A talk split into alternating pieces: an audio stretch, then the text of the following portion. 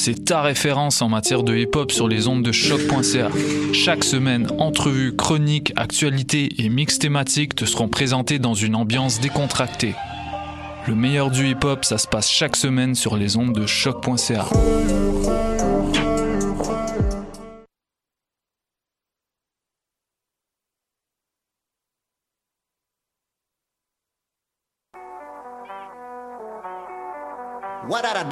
Et c'est Robert Nelson de À la claire ensemble sur les ondes de choc.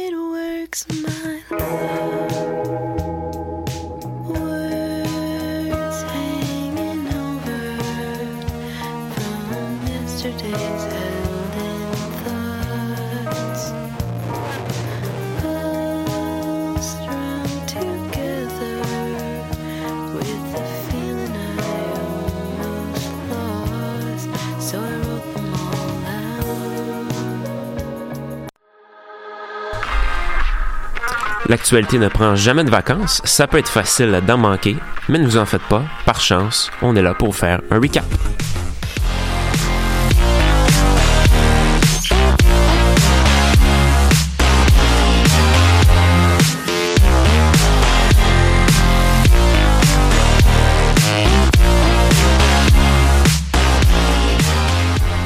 Bonjour à vous, chers auditeurs et auditrices. Merci d'être à l'écoute du recap de choc.ca en ce lundi 30 septembre 2019. En manchette aujourd'hui, Tim, le feuilleton politique se poursuit encore une fois aux États-Unis. Oui, on parle de téléphone douteux avec l'Ukraine et de procédure de destitution. Et Laurence, euh, t'as pu marcher aux côtés de Greta Thunberg vendredi dernier lors de la marche pour le climat. Je vais t'avouer que j'étais un petit peu derrière, mais j'ai marché, mon Dieu, et que j'ai marché. Je vous en reparle tantôt. Super, on a vraiment hâte d'entendre ça. Mais tout d'abord, on s'en va dans notre chronique politique.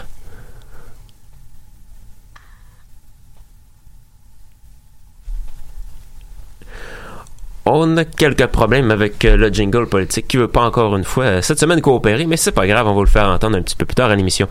Donc euh, Bruno, tu nous parles cette semaine notamment de la CAC, donc la coalition Avenir Québec, qui appellera les Québécois et Québécoises à se positionner concernant la réforme électorale aux prochaines élections, c'est-à-dire en 2022. Euh, effectivement, euh, Julien Lacac donc a déposé son projet de loi pour la réforme électorale qui va se dérouler comme prévu en 2022 par un référendum. Euh, la CAQ a présenté son projet, donc le nombre de députés restera le même à l'Assemblée législative du Québec, l'Assemblée nationale, à 125 députés. 80 seront élus dans des circonscriptions, comme on connaît aujourd'hui, de first past the post, donc euh, au au plus fort la poche, comme on dit. Donc, euh, avec le plus de votes, va être élu. Et il y a 40 députés qui vont être élus selon des listes régionales pour un peu équilibrer tout ça.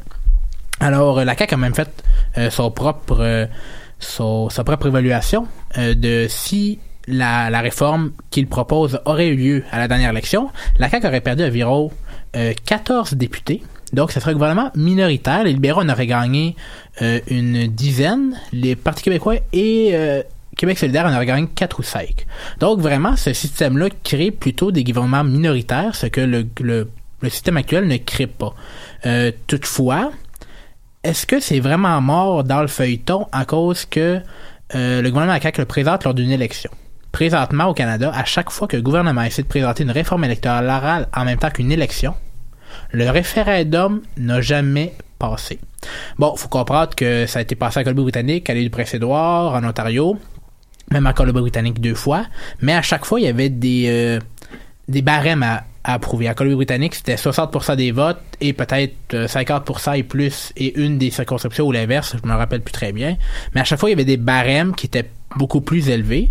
Et qu'est-ce qui va être intéressant aussi à la prochaine élection, c'est de voir qui va être le chef du camp du oui pour la réforme électorale. Parce que oui, ça va être un enjeu que tout le monde va voter en même temps que le vote des députés, c'est clair. Mais toutefois, ça va être quoi? C'est qui qui va c'est qui va porter le flambeau? C'est qui va c'est qui va il va tu avoir des débats pour la réforme électorale durant la campagne? Qui va être le chef de ça Qui va coordonner les activités? Euh, Ça va être intéressant de voir parce que c'est pas comme le comme le François Legault a dit, c'est aux Québécois à décider de leur système électoral. Toutefois, ça se décide pas comme ça. Faut avoir des petits débats sur le sujet. Mais bon, malgré tout ça, et malgré la procédure d'impeachment, savez-vous qu'on est en élection fédérale encore cette semaine? Oh mon dieu. Mais cette semaine, une chose qui m'est vraiment sauté à l'esprit, on dirait que l'équipe libérale de Justin Trudeau euh, soit a, a plus d'idées ou fait juste exprès pour faire des annonces sur les mêmes sujets que ses adversaires. C'est selon. Euh, parce qu'il y a une tendance, je trouve, depuis le début de la campagne, c'est que Justin Trudeau promet environ la même chose que les, néo-démocrates et les conservateurs, mais avec de légères différences. Euh, bonnet blanc, blanc bonnet, comme on dit. Idéologiquement, les partis sont quand même très loin des uns des autres, et aussi sur l'enjeu de l'environnement. Toutefois, dans les politiques publiques, les libéraux euh, semblent avoir perdu un peu d'imagination et de créativité. On dirait qu'on a oublié de se différencier des deux autres partis. Peut-être garde-t-on les grandes promesses pour la fin de la campagne. Qui sait? Mais la réalité tout de même que Justin Trudeau et les libéraux copient et modifient légèrement les promesses des autres partis en arrivant tout de même aux mêmes objectifs, grosso modo. Il veut alors lui aussi diminuer les coûts de forfait cellulaire pour les Canadiens, aider les premiers acheteurs de maison, diminuer l'impôt de la première braquette d'imposition, etc., etc., etc. Mais les libéraux, jusqu'à maintenant, de mon point de vue, ont rien présenté de neuf aux Canadiens.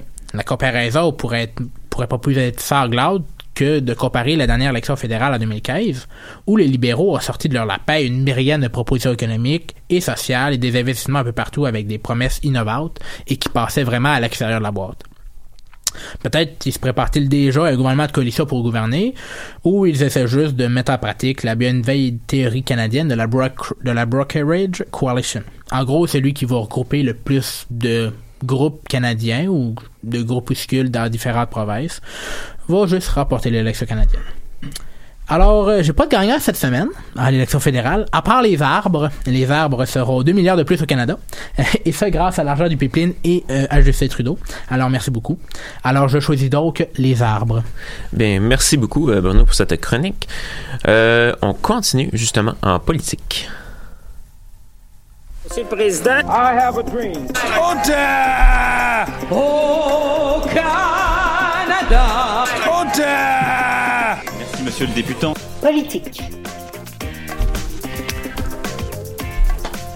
On se tourne maintenant du côté de notre autre expert en politique, Tim, qui va nous parler de la procédure de destitution qui se prépare au sud de la frontière en lien avec le cas de l'Ukraine. Oui, euh, Julien, c'est maintenant officiel. Les démocrates ont commencé les procédures pour la destitution du président Donald Trump. La goutte qui a fait déborder le vase, des téléphones compromettants avec le président de l'Ukraine, Vladimir Zelensky. Je vais revenir sur le contenu de ces appels et les réactions plus tard dans cette chronique, mais je veux d'abord, clarifier ce que les démocrates ont commencé. Parce que non, il n'y aura pas de vote sur la destitution à court terme. Les démocrates ont ouvert une enquête contre le président en vue d'une possible destitution. Ça veut dire qu'il va y avoir beaucoup de témoignages devant le Congrès américain, des injonctions subopena contre des membres de l'administration Trump pour forcer ces témoignages ou obtenir des documents pour faire avancer l'enquête. D'ailleurs, le secrétaire d'État Mike Pompeo a reçu vendredi une telle injonction et devra livrer des documents. Et en dernière heure, l'ancien avocat du président et ancien maire de New York, Rudy Giuliani, a lui aussi reçu une injonction pour livrer des documents. Bref, lorsque cette enquête sera terminée, et ça pourrait être long parce que les démocrates pourraient décider d'enquêter sur tous les dossiers questionnables de l'administration, il y en a quelques-uns, la Chambre des représentants votera sur une mise en accusation et la destitution du président, et le Sénat américain jugera par la suite de, manière, manière finale sur le dossier. Comme le Sénat est républicain, il faudra que l'enquête soit dévastatrice pour le président et que la pression populaire soit extrême pour que Trump soit destitué, parce qu'il va falloir que des républicains votent contre leur président. C'est pas joué d'avance. Mais justement, quel était au juste le contenu de ces fameux appels? Oui, ben, si on revient sur ce qui a commencé le tout, c'est-à-dire la découverte de téléphones trou- troublants entre les présidents Trump et Zelensky, ben, je vais essayer de faire une histoire courte parce que c'est une histoire qui est très très compliquée. Il y a Trump qui a demandé au président ukrainien à ce que les autorités ukrainiennes enquêtent sur les agissements de Joe Biden, le candidat démocrate dans la course pour la présidence, et de sa famille. Selon Trump, Biden se serait vanté d'avoir sauvé son fils d'une enquête en Ukraine. Donc, il faudrait que ce soit vérifié. Je vais mettre je vais mettre, faire un petit dans un contexte ici. Les Biden ne sont pas nécessairement blancs comme neige. Le fils de Joe, Hunter, a obtenu un poste sur le conseil d'administration de Burisma Holdings, une compagnie gazière ukrainienne avec un salaire pouvant aller jusqu'à 50 000 US par mois. Alors que son père était vice-président et directement impliqué dans les dossiers de l'Ukraine. Ça peut avoir une apparence de conflit d'intérêts et ça avait déjà été mentionné pendant que l'administration Obama était encore au pouvoir. De plus, l'ancien procureur général de l'Ukraine, Viktor Shokin, a affirmé en mai dernier que son renvoi en 2016, encouragé par Joe Biden et d'autres États occidentaux, était directement lié à une enquête sur la gazière où Hunter Biden travaillait. Là, par contre, on va rétablir les faits. Le renvoi de Shokin a été justifié à l'époque par le fait qu'il aurait lui-même bloqué des enquêtes pour corruption. Donc, Shokin n'est pas nécessairement la meilleure source. Et les autorités ukrainiennes et américaines ont non seulement rejeté les affirmations de Shokin, mais ils ont aussi confirmé à des reporters de, l'agence France Presse et de Associated Press qu'il n'y avait jamais eu de preuves concrètes sur Hunter Biden, Burisma Holdings ou même une implication directe de Joe Biden. Alors, si c'est déjà inquiétant qu'un président cherche à nuire un adversaire politique avec l'aide d'un État étranger, selon des allégations qui, jusqu'ici, ont toutes été démenties et démystifiées, ben, il y a un élément qu'on a oublié qui est encore pire. Parce que quelques jours avant les appels entre Trump et Zelensky, les États-Unis ont gelé 400 millions de dollars en aide qui devaient aller à l'Ukraine pour les aider avec leur conflit armé contre la Russie. Enough said. Ce que ça veut dire, c'est que on soupçonne que Trump aurait décidé de prendre de l'aide internationale comme euh, chantage pour avoir ce qu'il voulait. C'est assez grave. Pour finir, j'aimerais juste mentionner le fait que Donald Trump réagit très très mal à cette enquête et à ces procédures de destitution-là. Aujourd'hui, sur Twitter, il a laissé entendre que l'élu démocrate Adam Schiff, qui, qui dirige l'enquête sur la destitution, devrait être arrêté pour trahison car l'enquête est basée sur des mensonges. De plus, il veut savoir qui est le lanceur d'alerte dans toute cette histoire, car, je cite, traduit, il a agi en espion et à une certaine époque, on agissait différemment contre les espions et les traîtres. On s'entend, c'est des menaces directes d'exécution, là. Je pense que ça va pas très bien aux États-Unis et ça risque, le feu d'artifice risque de continuer. Euh, Oui, exactement. Comme tu dis, Tim, c'est un feuilleton qu'on va continuer de, si- de suivre attentivement dans les prochains jours et prochaines semaines. Au retour, on s'en va avec la chronique économique de Bruno et pour l'instant, on y va en musique.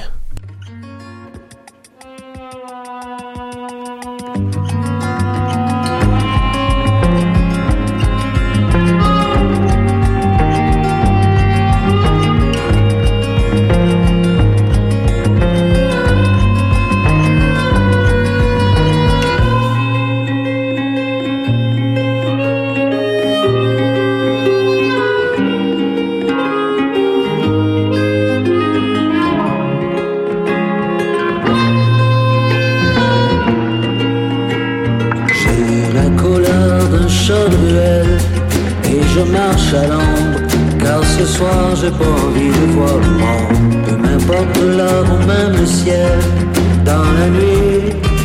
Je suis chien, je suis loup.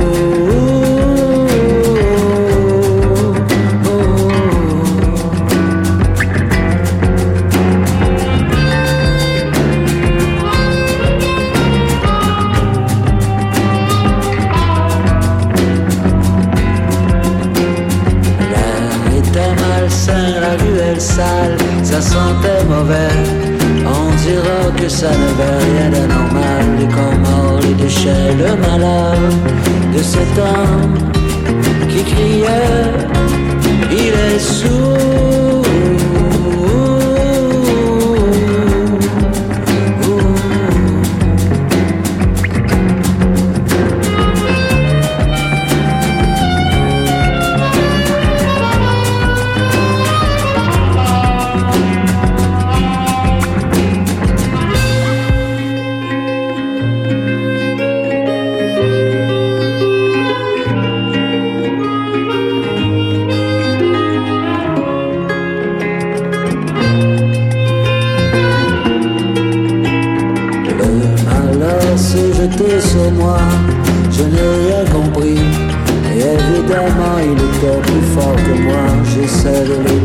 Serré les poings.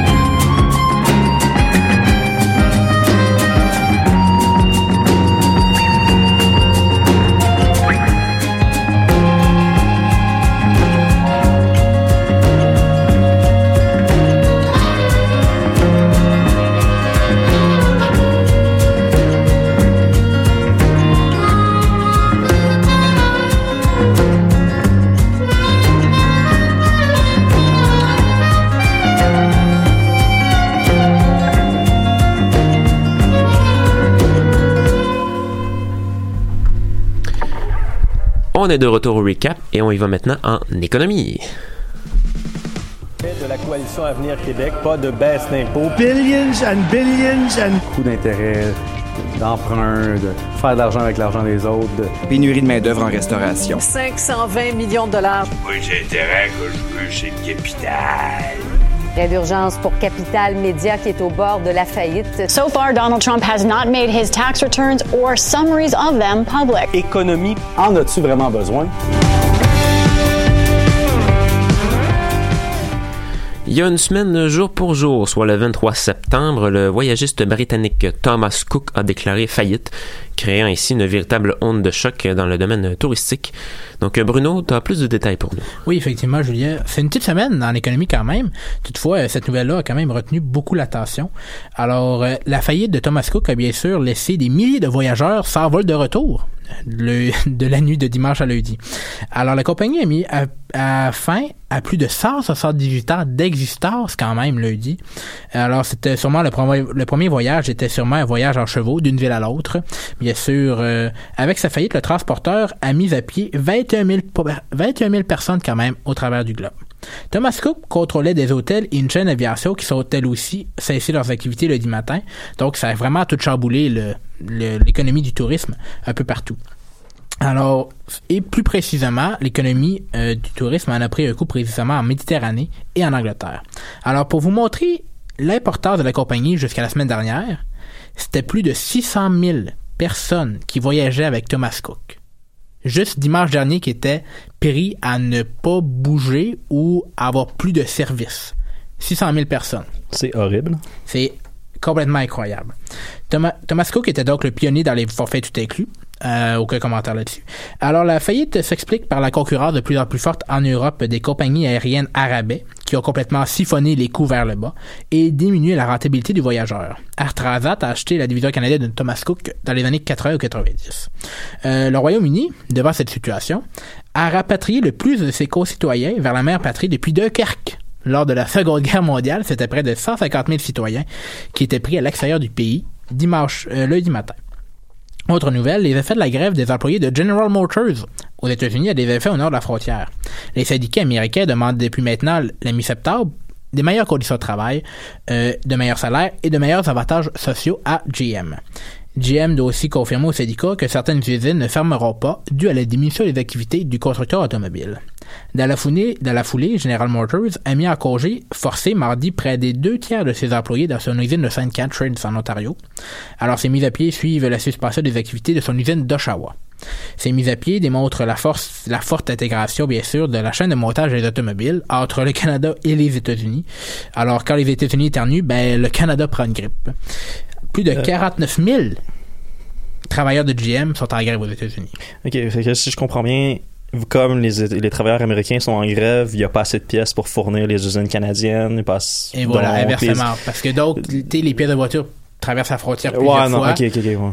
Si ça commence aux États-Unis ou que ça Soit au ça- Canada, peu importe, il y a pas, il- vu que le travail peut pas se faire aux États-Unis, soit on manque de matériel ou ça nous sert à rien de le shipper parce ça, ben, que ben, ça avance pas. l'intégration est tellement forte qu'une chaîne de montage a besoin de l'autre pour Ouais, arriver ouais, à la surtout que faire souvent on est dans des systèmes Kanban. Je veux pas, je vais revenir dans un passé de génie mécanique là. C'est souvent c'est c'est au quart de tour les livraisons, donc euh, ouais, c'est quand il y a quelque chose qui arrête, c'est pas long que ça devient bordel. là. Et voilà. Alors, restons dans le monde auto- automobile. Euh, les dirigeants actuels du constructeur allemand Volkswagen ont été accusés de manipulation du marché suite au scandale du Dieselgate. On n'est pas vraiment surpris par euh, toutes les ramifications. Toutefois, les dirigeants de l'entreprise ont retenu, certes, les dirigeants actuels ont retenu certaines informations aux actionnaires lorsqu'ils ont eu connaissance des méfaits du constructeur allemand, à propos de, bien sûr, de la diminution des émissions lors des tests sur les émanations aux États-Unis. Les employés, lors de l'annonce, à l'usine de Volkswagen, ont applaudi les dirigeants, qui resteront en poste sous l'aval du bureau des gouverneurs de l'entreprise. L'affaire Huawei est revenue en force cette semaine dans l'ouest du pays. Les avocats de Mme Meng ont demandé de rendre public des nouvelles preuves lors de l'arrestation. Pour les avocats, ces droits ont été violés lors de l'arrestation faite à l'aéroport de Vancouver. Alors le litigieux est bien sûr le trois heures de quasi-interrogatoire de Mme Meng aux mains des douaniers canadiens. Donc, tout état dans les détails des procédures juridiques. Peut-être verra-t-on un jour la fin de ces procédures et des pressions du tigre chinois sur les Canadiens. Alors, le chiffre de la semaine, c'est 29,4% Dans les 20 dernières années, selon l'Institut de la statistique du Québec, le taux de syndicalisation est légèrement en baisse pour tous les types de travailleurs et en hausse chez les jeunes de 15 à 29 ans. Chiffre surprenant, me direz-vous, mais c'est près de et c'est même près d'un travailleur sur trois entre 15 et 29 ans qui est syndiqué aujourd'hui au Québec. Toutefois, l'augmentation n'est pas due à de nouvelles syndicalisations des jeunes, mais plutôt aux jeunes occupant maintenant des postes qui sont déjà dans des entreprises avec des syndicats. C'était mon récap économique cette semaine, Julien. Bien, merci beaucoup, Bruno. Vendredi dernier fut une journée historique à Montréal. Environ 500 000 personnes ont marché dans les rues de la métropole pour le climat. Parmi ces personnes, on compte notamment la jeune militante écologiste Greta Thunberg et aussi notre collaboratrice Laurence Damioul qui était sur place. Alors, euh, Laurence, parle-nous un peu de ton expérience vendredi dernier. Ben, c'est ça que je vais faire aujourd'hui. Mais tout d'abord, euh, bien le bonjour à tous ceux et celles qui nous écoutent euh, en direct ou en différé. Euh, c'est pas mal selon vos goûts, vos disponibilités. On vous rappelle qu'on est également disponible sur le podcast de la belle choc.ca. Maintenant que mes placements publicitaires sont faits, attaquons. J'aimerais vous ramener, euh, chers compatriotes, à vos premières euh, années de vie, à vos premières années d'éducation, en fait, avec euh, cette délicate balade que je vous interpréterai à l'instant. Les fourmis marchent deux par deux, hurrah, hurrah. Les fourmis marchent deux par deux, hurrah, hurrah. Bon, on arrête cela parce que quand même, je fais pas le supplice de fredonner le reste de la comptine. On essaie de garder nos auditeurs et non de les perdre. Mais qu'est-ce que ça vous amène comme image, cette chanson-là? Du monde en ligne, du monde qui fait la file, des fourmis, hein? Pourquoi pas? Ben oui, mais c'est exactement ça. C'est exactement ça. Vous avez raison. Je crois que vous aurez deviné que, comme Julien l'a dit, j'ai décidé de vous raconter ce que j'ai vécu vendredi dernier en compagnie euh, d'une bien belle grosse gang. Hum, hum, hum. bruit de papier, bruit de papier, bruit de papier. Oui, j'ai fait oralement les bruits de papier comme si j'avais un discours devant les mains. On manque de budget. Laissez-moi tranquille. Donc, je venais d'aller bruncher euh, dans un petit restaurant de la Plaza Saint-Hubert avec ma génitrice adorée. Euh, après trois bonnes tasses de café, des toasts pain brun et des petites patates juste assez grillées, j'enfile mes bottes de randonnée. Je mets trois couches de vêtements pour être paré à toute éventualité. Et vlan, ma mère et moi nous dirigeons d'un pas décidé vers le métro Beaubien. Horreur, calomnie, déchéance, je pense que le Québec en entier s'entassait dans les pourtant plus larges azurs. Après avoir patienté une quinzaine de minutes à pousser doucement les gens pour tenter de nous frayer un chemin juste assez mince pour avoir la face écrapoutie dans les vitres des wagons, on a décidé de rebrousser chemin pour euh, choisir de pas courir à pied la distance qui nous séparait du parc Jeanne-Mance. Il y avait bien trop de monde, on a laissé six trains passer, à un moment donné, on passe à d'autres choses. Faut savoir que les dirigeants de Laval, Montréal et Longueuil avaient galamment offert à la populace euh, le transport en commun gratuit cette journée-là afin que tous puissent se rendre de la manière qu'il leur plaît à la statue Georges-Étienne Cartier du parc Mont-Royal. Je sais, j'ai dit Jeanne-Mance tantôt, mais je vous clarifie le tout dans quelques instants. Ainsi, qui dit gratuité du transport en commun dit gigantesque foule qui dévale les escaliers roulants tout en transportant des pancartes faites de matière recyclée et qui essaie, tant bien que mal, et plus mal que bien, précisais-je, de se rendre à la station Mont-Royal. Mais pourquoi une telle foule se pressait-elle aux portes battantes qui te décoiffent sans préavis et font soulever les jupes les plus légères des gens qui ne portent pas de cuissard? Hashtag True Story. Parce que la manifestation du 27 septembre devait en être une historique. L'événement à Montréal s'ajoutait aux plus de 6000 autres manifestations qui avaient lieu sur la planète et venait atteindre l'apogée de la cinquantaine de rassemblements au travers de la province. La manif, qui plus est, constituait le dernier arrêt en Amérique du Nord de la jeune Greta Thunberg, la nouvelle égérie des mouvements écologistes et nouvelle figure haïe par toute une classe de gens qui commentent quotidiennement les publications de Québécois. Après un enlevant et féroce discours aux Nations Unies, l'adolescente de 16 ans, 16 ans, rappelons-le, débarquait donc à Montréal pour mener la manifestation et raviver les troupes bien, prêtes à fouler l'avenue du parc. Les organisateurs de l'événement, euh, c'est-à-dire le joli monde de La planète s'invite, trois petits points, avaient estimé que 300 000 personnes se pointeraient pour finalement vivre ce qui est raconté dans une célèbre chanson des Cowboys fringants. Donc, après une bonne demi-heure de déambulation vers le sud, ma maman et moi arrivons finalement au parc Jeanne-Mance. À mon très grand bonheur. Ça court, ça lambine, il y a du monde, mais quand je dis qu'il y a du monde, c'est qu'il y a du monde en tabarnouche. Ça se monte les pancartes, ça piétine, ça pousse de partout, ça commence à être énervé, mais la bonne humeur, elle est là, on le sent, c'est palpable. Ça, c'était à peu près vers midi 40. Vers 13h50, après une épouvantable attente, la foule semble se mettre en branle. Ce qui s'est passé, c'est que, bon, une rue, tout le monde comprend comment ça se passe, les rues étaient bloquées, il y avait du monde partout, sauf que il y a comme une myriade d'individus qui avaient décidé de s'évacher sur les flancs du mont pour profiter du beau temps, du soleil, un petit pétard, profiter, tu sais, faire une coupe de pancarte on the side. Mais là, c'est que tout ce beau monde-là, euh, à un moment donné, ça décide de dévaler le Mont-Royal pour comme se joindre au reste du groupe.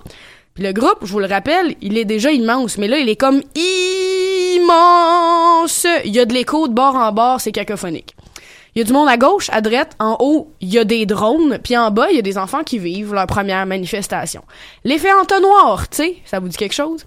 Ma mère et moi avons estimé qu'on était quand même pas pire proche du début du peloton, euh, selon mon calcul d'angle et ce que je pouvais apercevoir du haut de mon Saint-Pied 3, c'est-à-dire a sweet fuck all.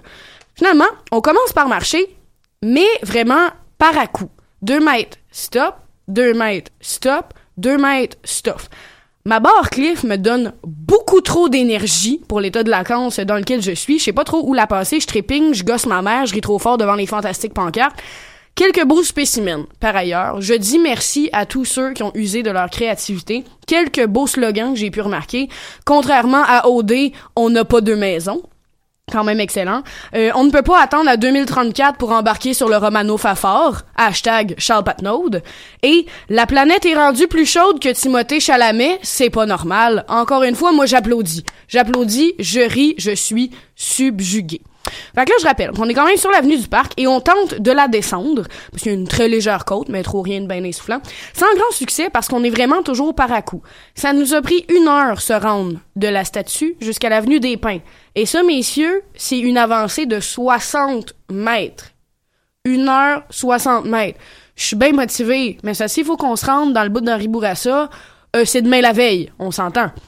Fait que là, je parlerai pas du reste de mon trajet parce que honnêtement, c'était quand même assez répétitif, mais la foule va bien, il y a pas de fâcherie, les gens sont doux doux doux, sont heureux d'être là. Ça se résume pas mal à gauche, droite, gauche, droite, gauche, droite, droite, droite. Ah ben oui, c'est cute des enfants dans des manifs, mais ça te rend compte une, une rotule assez violemment. Aïe aïe, hein, quand même. Bref, on se range que Sherbrooke, on tourne à gauche, on tourne à droite sur Saint-Laurent, puis en bas de la côte, ma mère et moi décidons que, bon, hein, c'est assez, il est quand même rendu 3h30, les genoux sont fatigués, mais le bonheur déborde.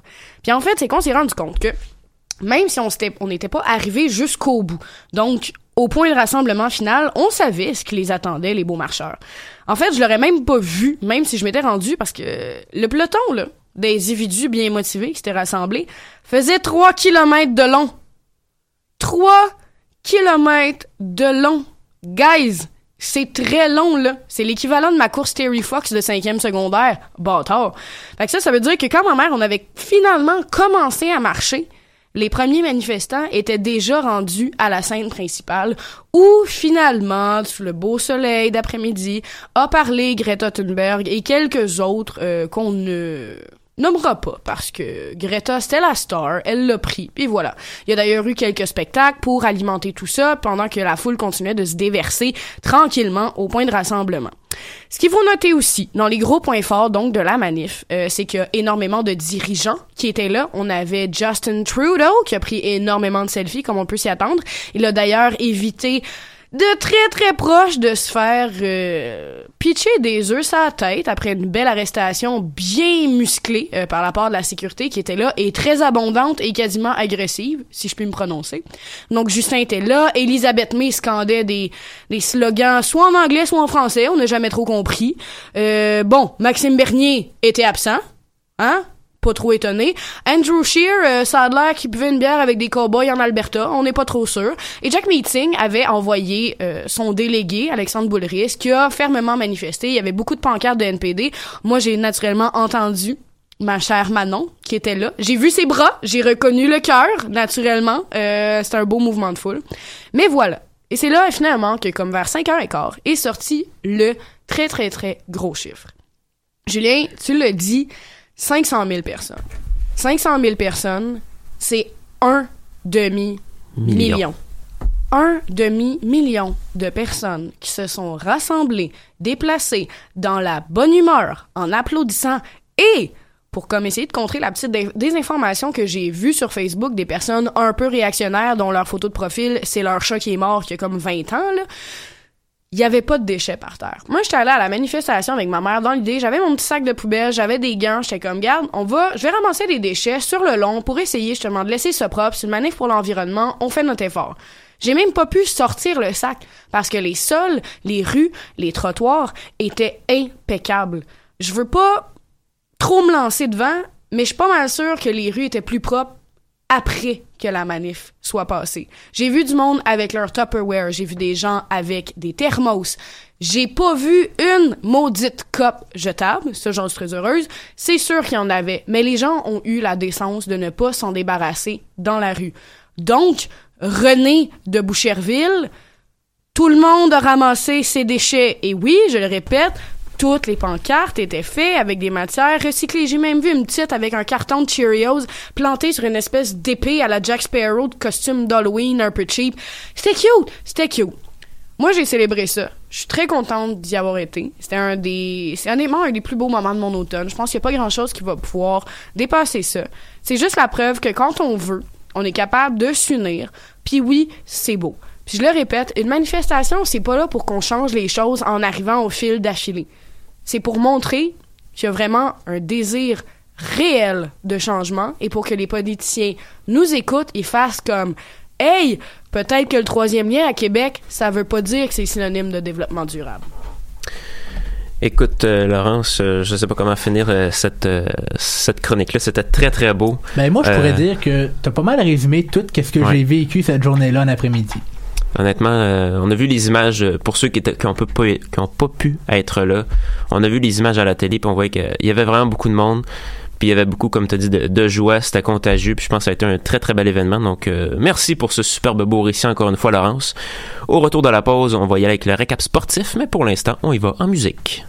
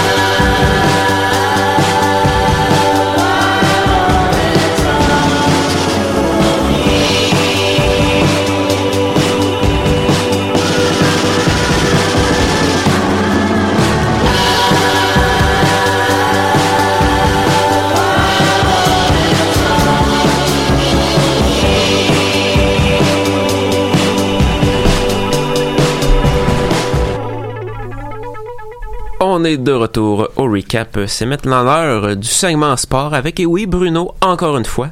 Euh, même après quatre semaines d'activité dans la NFL, il y a encore des équipes qui ont une fiche immaculée de 4 victoires et 0 défaites. Effectivement, euh, Julien. Alors, surprise, mesdames et messieurs, c'est moi qui fais la chronique sportive cette semaine. Euh, et oui, euh, j'en avais pas assez de ma semaine de cours, de mes lectures, de lire le Globe and Mail, euh, de mes devoirs. J'ai en plus décidé de faire la chronique sportive. Euh, donc, aussi... Petit détail, euh, c'est tout, nouveau pour moi de parler de sport, alors euh, posez-moi pas de questions d'analyse, euh, je suis pas capable. Alors, football, après quatre semaines d'activité, comme tu l'as dit Julien, on commence à séparer la grès du beau grain, bien sûr, car il ne reste plus que deux équipes avec une fiche immaculée. Les Patriotes de la Nouvelle-Angleterre ont apporté 16-10 contre les Bills de Buffalo, infligeant à la troupe de Sean McDermott une première défaite en quatre semaines. Les Patriots sont toujours une force à l'américaine, malgré un match très défensif contre les Bills. Seulement deux touchés ont été marqués lors de la rencontre. On pourra sûrement revoir ces deux équipes s'affronter en janvier dans l'américaine. L'autre équipe restant invaincue dans la NFL est les Chiefs de Kansas City, qui ont gagné leur match de dimanche contre les Lions de Détroit par la marque de 34-30. Un match serré quand même. Après la première demi, les deux équipes étaient à égalité 13-13 avant un relâchement des défensives qui ont gardé près de 38 points euh, au troisième et quatrième quart. Et il n'y a qu'une seule équipe de la nationale qui a une fiche immaculée. Euh, les 49ers de San Francisco ayant eu leur congé cette semaine. Leur prochain match sera contre les Browns de Cleveland. On peut s'attendre à une victoire des 49ers. C'est un peu logique. Euh, les défaites des Cowboys, des Rams et des Packers ont augmenté rapidement la parité dans la nationale. Toutefois, plusieurs équipes n'ont même pas encore de victoire dans la NFL. Les Dolphins de Miami ont perdu leur match contre les Chargers par la marque de 30 à 10. Les Redskins ont connu une dégelée de 3 à 24 contre les Giants. Et les Broncos ont perdu leur match contre les Jaguars, les Jaguars de Jacksonville par deux points avec un placement lors des dernières instants du match. Perdre 23 contre les Giants, qui sont une équipe qui est pas bonne, elle non plus. Euh, on disait au début, dans les dernières émissions, que les Dolphins étaient probablement la pire équipe de la NFL. Je pense que c'est encore le cas, mais plus ça va, plus les Redskins s'approchent d'eux. C'est vraiment le, tank bowl entre ces deux équipes-là pour savoir qui va avoir le premier choix repêchage. Ça risque d'être intéressant. Et en parlant encore de la crème de la crème, euh, les Bengals et les Steelers s'affrontent ce soir. Ce qui est sûr, c'est qu'une des deux équipes pourra avoir une victoire, car les deux équipes sont avec une fiche de zéro victoire et trois défaites. Oh, yo, yo, yo. Alors, euh, Monday Night Football. Vraiment, ESPN a toujours une bonne idée dans le a toujours le, le bon atout dans le calendrier. Toujours. Toujours. Alors, euh, résultat à vrac. Alors, je vous dis les résultats et essayez de deviner de quel sport je vous parle. Alors, 30-10, 47-22, 34-9, 35-3, 57-3. Quelqu'un? Ben, on- ça sonne football pas mal, ça. Ça sonne football pas mal, mais c'est bien sûr la Coupe du monde de rugby Ah, ben. qui s'est mise en branle cette semaine. Vous savez, le sport où on se pitch un ballon vers l'arrière pour avancer. Euh, c'est un peu schizophrène comme sport, mais bon, c'est pas grave. Le Canada fait partie de cette Coupe du monde et espère se frayer une place au deuxième tour. Mais ça commence un peu mal pour les Canadiens, car ils ont perdu leur premier match par 41 points contre l'Italie. On dit pas vraiment... Je, je croyais pas que l'Italie c'est une force à rugby, mais ça a l'air que oui. C'est une des bonnes équipes en Europe. Puis je pense que, si je me trompe pas, le Canada joue contre la Nouvelle-Zélande, une des meilleures équipes au monde. C'est ça. Donc, euh, pour Aïe, le aïe, canadien, ça va être un petit défi contre les All Blacks. Aïe, aïe, aïe. Euh, alors, la Coupe du Monde se déroule au Japon et c'est pour la première fois qu'elle se déroule là-bas. La première Coupe du Monde s'est déroulée en 1987. Les puissances mondiales au rugby sont bien sûr l'Angleterre, la Nouvelle-Zélande, l'Afrique du Sud, les Pays de Galles et le Japon, qui est présentement premier dans sa division. Alors, euh, et euh, petit bombe pour la saison de misère de l'Impact. Mercredi, le 11 Montréalais a championnat, le championnat canadien au tir de barrage contre le Toronto FC. Après but de Tsenda Ando, les deux équipes étaient à égalité dans l'agrégat des matchs aller-retour parce que Ignacio Piatti a marqué à Montréal euh, la semaine d'avant. Donc, euh, et même, ce même Ignacio Piatti a pratiquement scellé la rencontre et le championnat lors de la 90e minute, mais son tir a frappé la barre transversale de plein fouet. Les deux équipes ont été envoyées directement au tir de barrage, comme le veut euh, la procédure. Heureusement qu'on a gagné ce match-là parce que sinon l'arbitrage aurait probablement été pointé du doigt dû à une main dans la surface contre Toronto qui n'a pas été appelée. On veut des arbitres qui ont de l'allure dans le championnat canadien, s'il vous plaît. Merci. Alors l'appel, on espère, il a été entendu. Alors Camacho, Beaujean et Lowitz ont marqué pour permettre à l'Impact de l'emporter 3 à 1 en tir pour retourner à Montréal avec le championnat canadien et ce pour la quatrième fois depuis 2014. La ligne des champions de la CONCACAF se déroulera en février prochain. Alors, un joueur de s'est fait prendre les culottes baissées cette semaine, et euh, c'est pas juste de manière figurative. Austin Matthews s'est fait formellement accusé de comportement dérangeant et de perturbation de l'ordre public en Arizona. Matthews a, dans un grand élan de conneries, a décidé, bien éméché, de voir la réaction d'une gardienne de sécurité de l'immeuble où il était à Scottsdale pour voir comment elle réagirait s'il baisserait ses pantalons. Ce que j'appelle une idée de génie, hein? Alors, c'était une excellente décision de la part du, euh, du jeune joueur de hockey. Il a quand même 24 ans. Faut quand même donner une petite chance des fois. C'est sûr que quand tu fais 58.3 millions, d'habitude, on s'attend à ce que tu aurais une, des petites neurones qui te restent encore à certaines places, mais bon. L'autre était censé être le capitaine de l'équipe. Qu'est-ce que tu fais? Ouais, là, c'est sûr que j'avoue Bon, ben, que- ça va être Tavares, hein? C'est ça. Ben, cette semaine, euh, c'est ça qui parlait dans le Globe and Mail. C'est comme, bon, ben, tu sais, il y a deux, trois, deux noms, mais là, il y en a un qui vient de sauter. Ah, c'est correct. C'est d'après moi, s'il reste des neurones, ils sont plus vraiment dans la tête, ils sont un petit peu plus au sud. C'est tout. Merci du commentaire. Alors, l'accusation, si elle est retenue, euh, peut être punissable d'une peine d'emprisonnement de six mois. Évidemment, de 2500 dollars. La comparution d'Austin Matthews est prévue pour le 22 octobre prochain. On peut s'attendre toutefois à un règlement hors cours, comme c'est souvent la procédure pour ces cas-là. Alors, euh, les petites vites maintenant, un, nouveau segment que c'est juste moi qui va porter. Alors, des nouvelles importantes, mais qui sont pas mal rapides. Alors, Guy Lafleur a été hospitalisé au euh, centre hospitalier de l'Université de Montréal pour subir un quadruple potage coronarien cette semaine. Le démon blond a été le premier joueur à comptabiliser 50 buts et 100 points pendant six saisons consécutives. On souhaite bien sûr bon rétablissement aux natifs de Tursault en Outaouais. Kelly Humphreys pourra s'entraîner avec l'équipe américaine de bobsleigh après une décision de Bobsleigh Skeleton Canada. Suite aux non-actions de la Fédération canadienne après une plainte de la double médaillée olympique canadienne à propos de harcèlement vécu euh, dans son, dans euh, dans son environ sportif, c'est la décision du tribunal arbitraire qui a dit que la bobeuse pouvait aller s'entraîner aux États-Unis. Le Canada perd encore des bons morceaux de pour les Olympiques.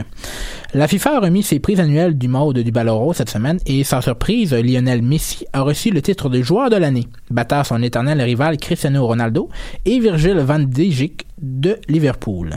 Et c'est l'américaine Megan Rapinoe qui l'a remporté, euh, là aussi sans surprise, pour la joueuse de l'année de la FIFA. Euh, l'américaine a remporté tous les prix de la FIFA possibles cette année euh, avec la Coupe du Monde, avec le Ballon d'Or et le Soulier d'Or de la Coupe du Monde féminine. Un beau trio de prix à mettre sur sa cheminée. Effectivement, Bruno et. euh, Et dernière nouvelle. Oui, oui, oui, vas-y. Dernière nouvelle, encore une fois, qui sort, bien sûr, qui, qui est pas vraiment, qui est un peu prévisible, mais bon, on n'est pas vraiment surpris. La Russie a encore été prise la main dans le sac par rapport au dopage, mais bon, est-ce qu'on est vraiment surpris par la Russie en dopage? Il faut se rappeler, bien sûr, les communistes avec les nageuses est-allemandes qui ressemblaient plus à des hommes. Oups. Merci Bruno. Et justement, je voulais rajouter un petit point faire du pouce à ce que tu avais dit tantôt. Tu parlais de l'impact et justement, euh, en fin de semaine, ils ont joué contre Atlanta. Ça finit 1 à 1. Donc là, ça a bien été. On a gagné le championnat canadien. Mais malheureusement, l'impact qui est maintenant officiellement et mathématiquement exclu des séries. Euh, donc c'est encore euh, une saison un petit peu décevante pour l'impact. On va voir si vont réussir à se reprendre l'année prochaine.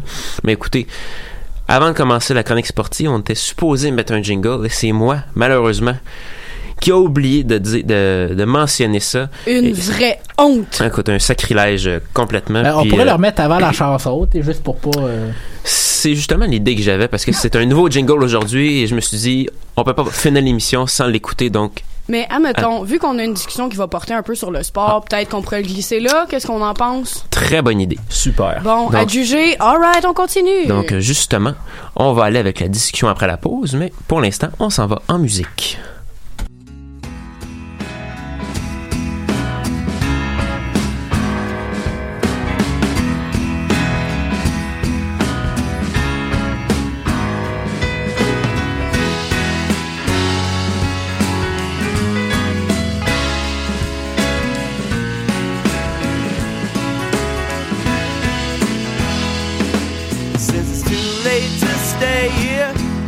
I could take up a seat. It's getting hard to keep walking with those phrases on repeat. Sure as high times in summer only to heartache and fall. If I get over that river, babe, I'll run blindly through it all.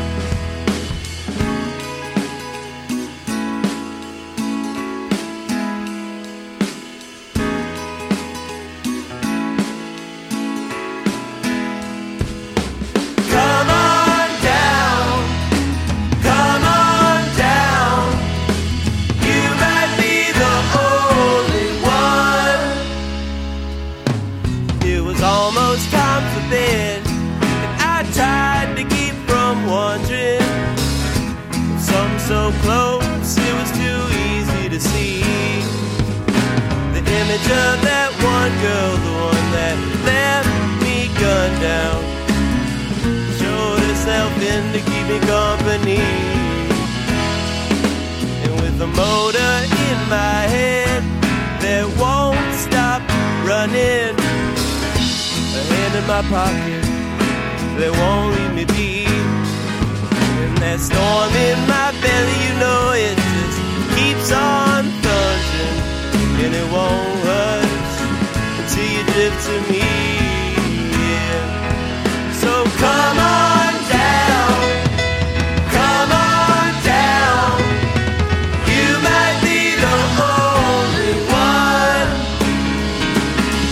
you my good love.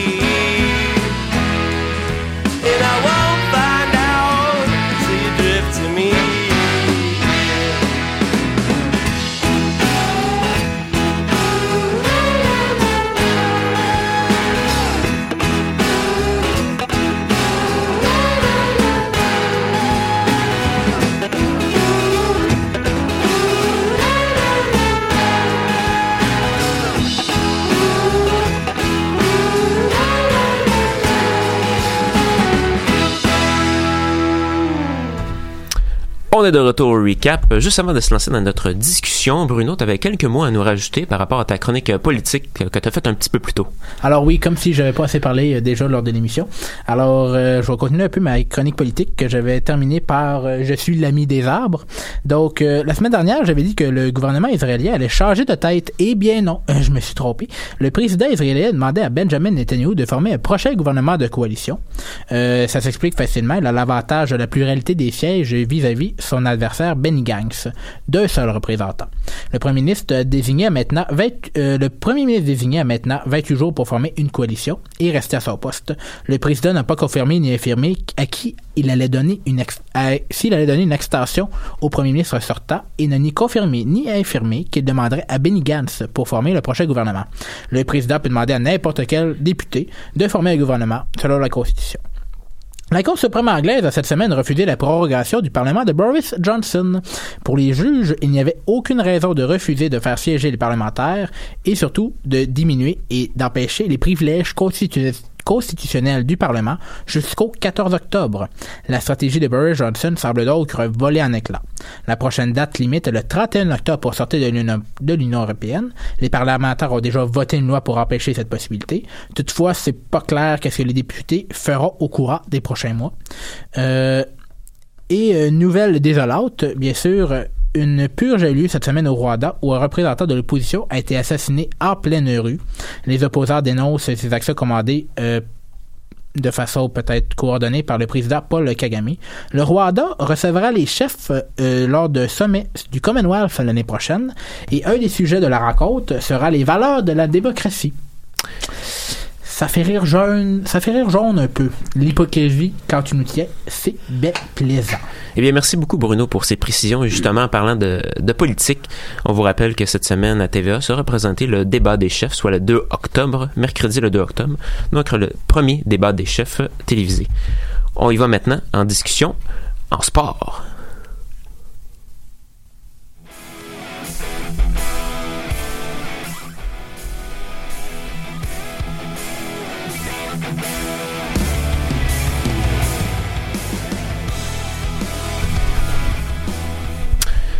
On y va maintenant pour euh, la discussion, messieurs, autour de la table. Euh, justement, cette semaine euh, va se- s'entamer la saison de la LNH.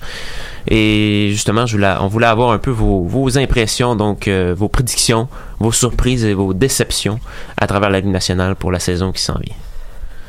Euh, ben, je vais commencer. Euh, Qu'est-ce que je m'attends? Euh, ben, il y a certaines équipes qu'on s'entend qui ont l'avantage. Le Lightning va encore être fort. Saint-Louis, on s'attend à ce qu'ils soient en mesure de défendre. Les Capitals sont bien placés. Mais pour ces trois équipes-là en particulier, puis pour surtout le Lightning, j'ai le goût de dire, je me fous de leur saison régulière. Tu t'es fait détruire par Columbus en première ronde. On se revoit en avril, le Lightning. C'est ça. On, on a vraiment vu l'année passée que les séries, c'est vraiment une saison à part. Puis peu importe les statistiques que tu as dans ta saison régulière, ça veut rien dire. Tim, tu parlais des Blues de Saint-Louis. Je suis quand même curieux de voir si Jordan Bennington va connaître une saison à la hauteur des séries qu'il a connues, parce qu'on sait, il est arrivé en janvier, si je me trompe Ben, pas. c'est- moi, c'est ce qui été capable de remporter beaucoup de matchs Ben, d'aider les Blues à remonter. C'est ce qui me dit que j'ai pas trop trop peur pour Bennington, c'est que les Blues étaient derniers dans la Ligue nationale en janvier, ils ont gagné la coupe. Bennington a gagné des matchs en saison régulière et c'est c'est quoi? J'imagine que ça devrait bien. Donc, c'est pas un copier-coller d'Andrew Hammond qu'on a vu euh, il y a quelques années.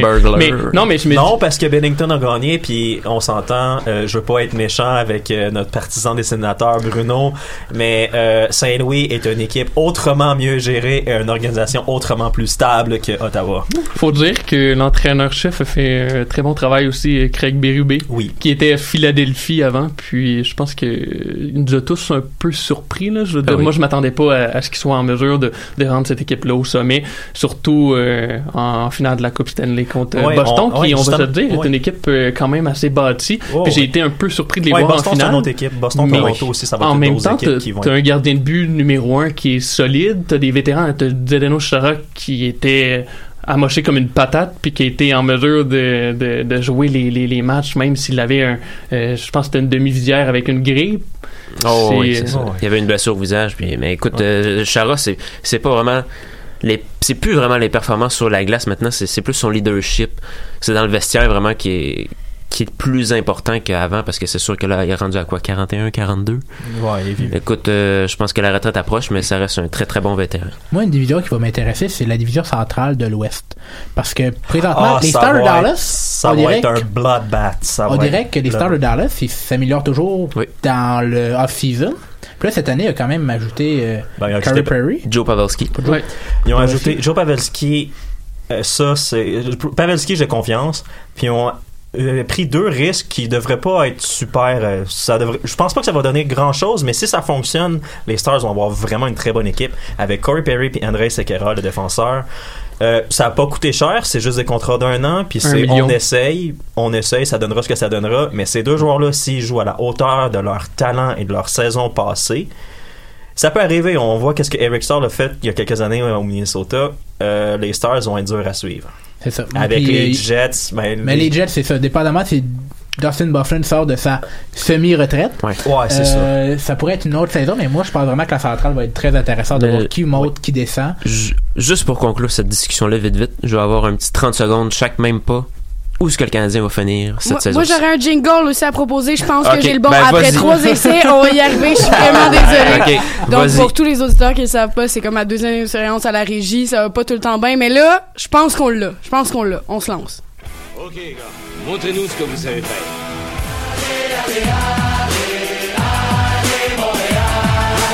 Le tir et le but! We the North. What a night again. Unbelievable feeling.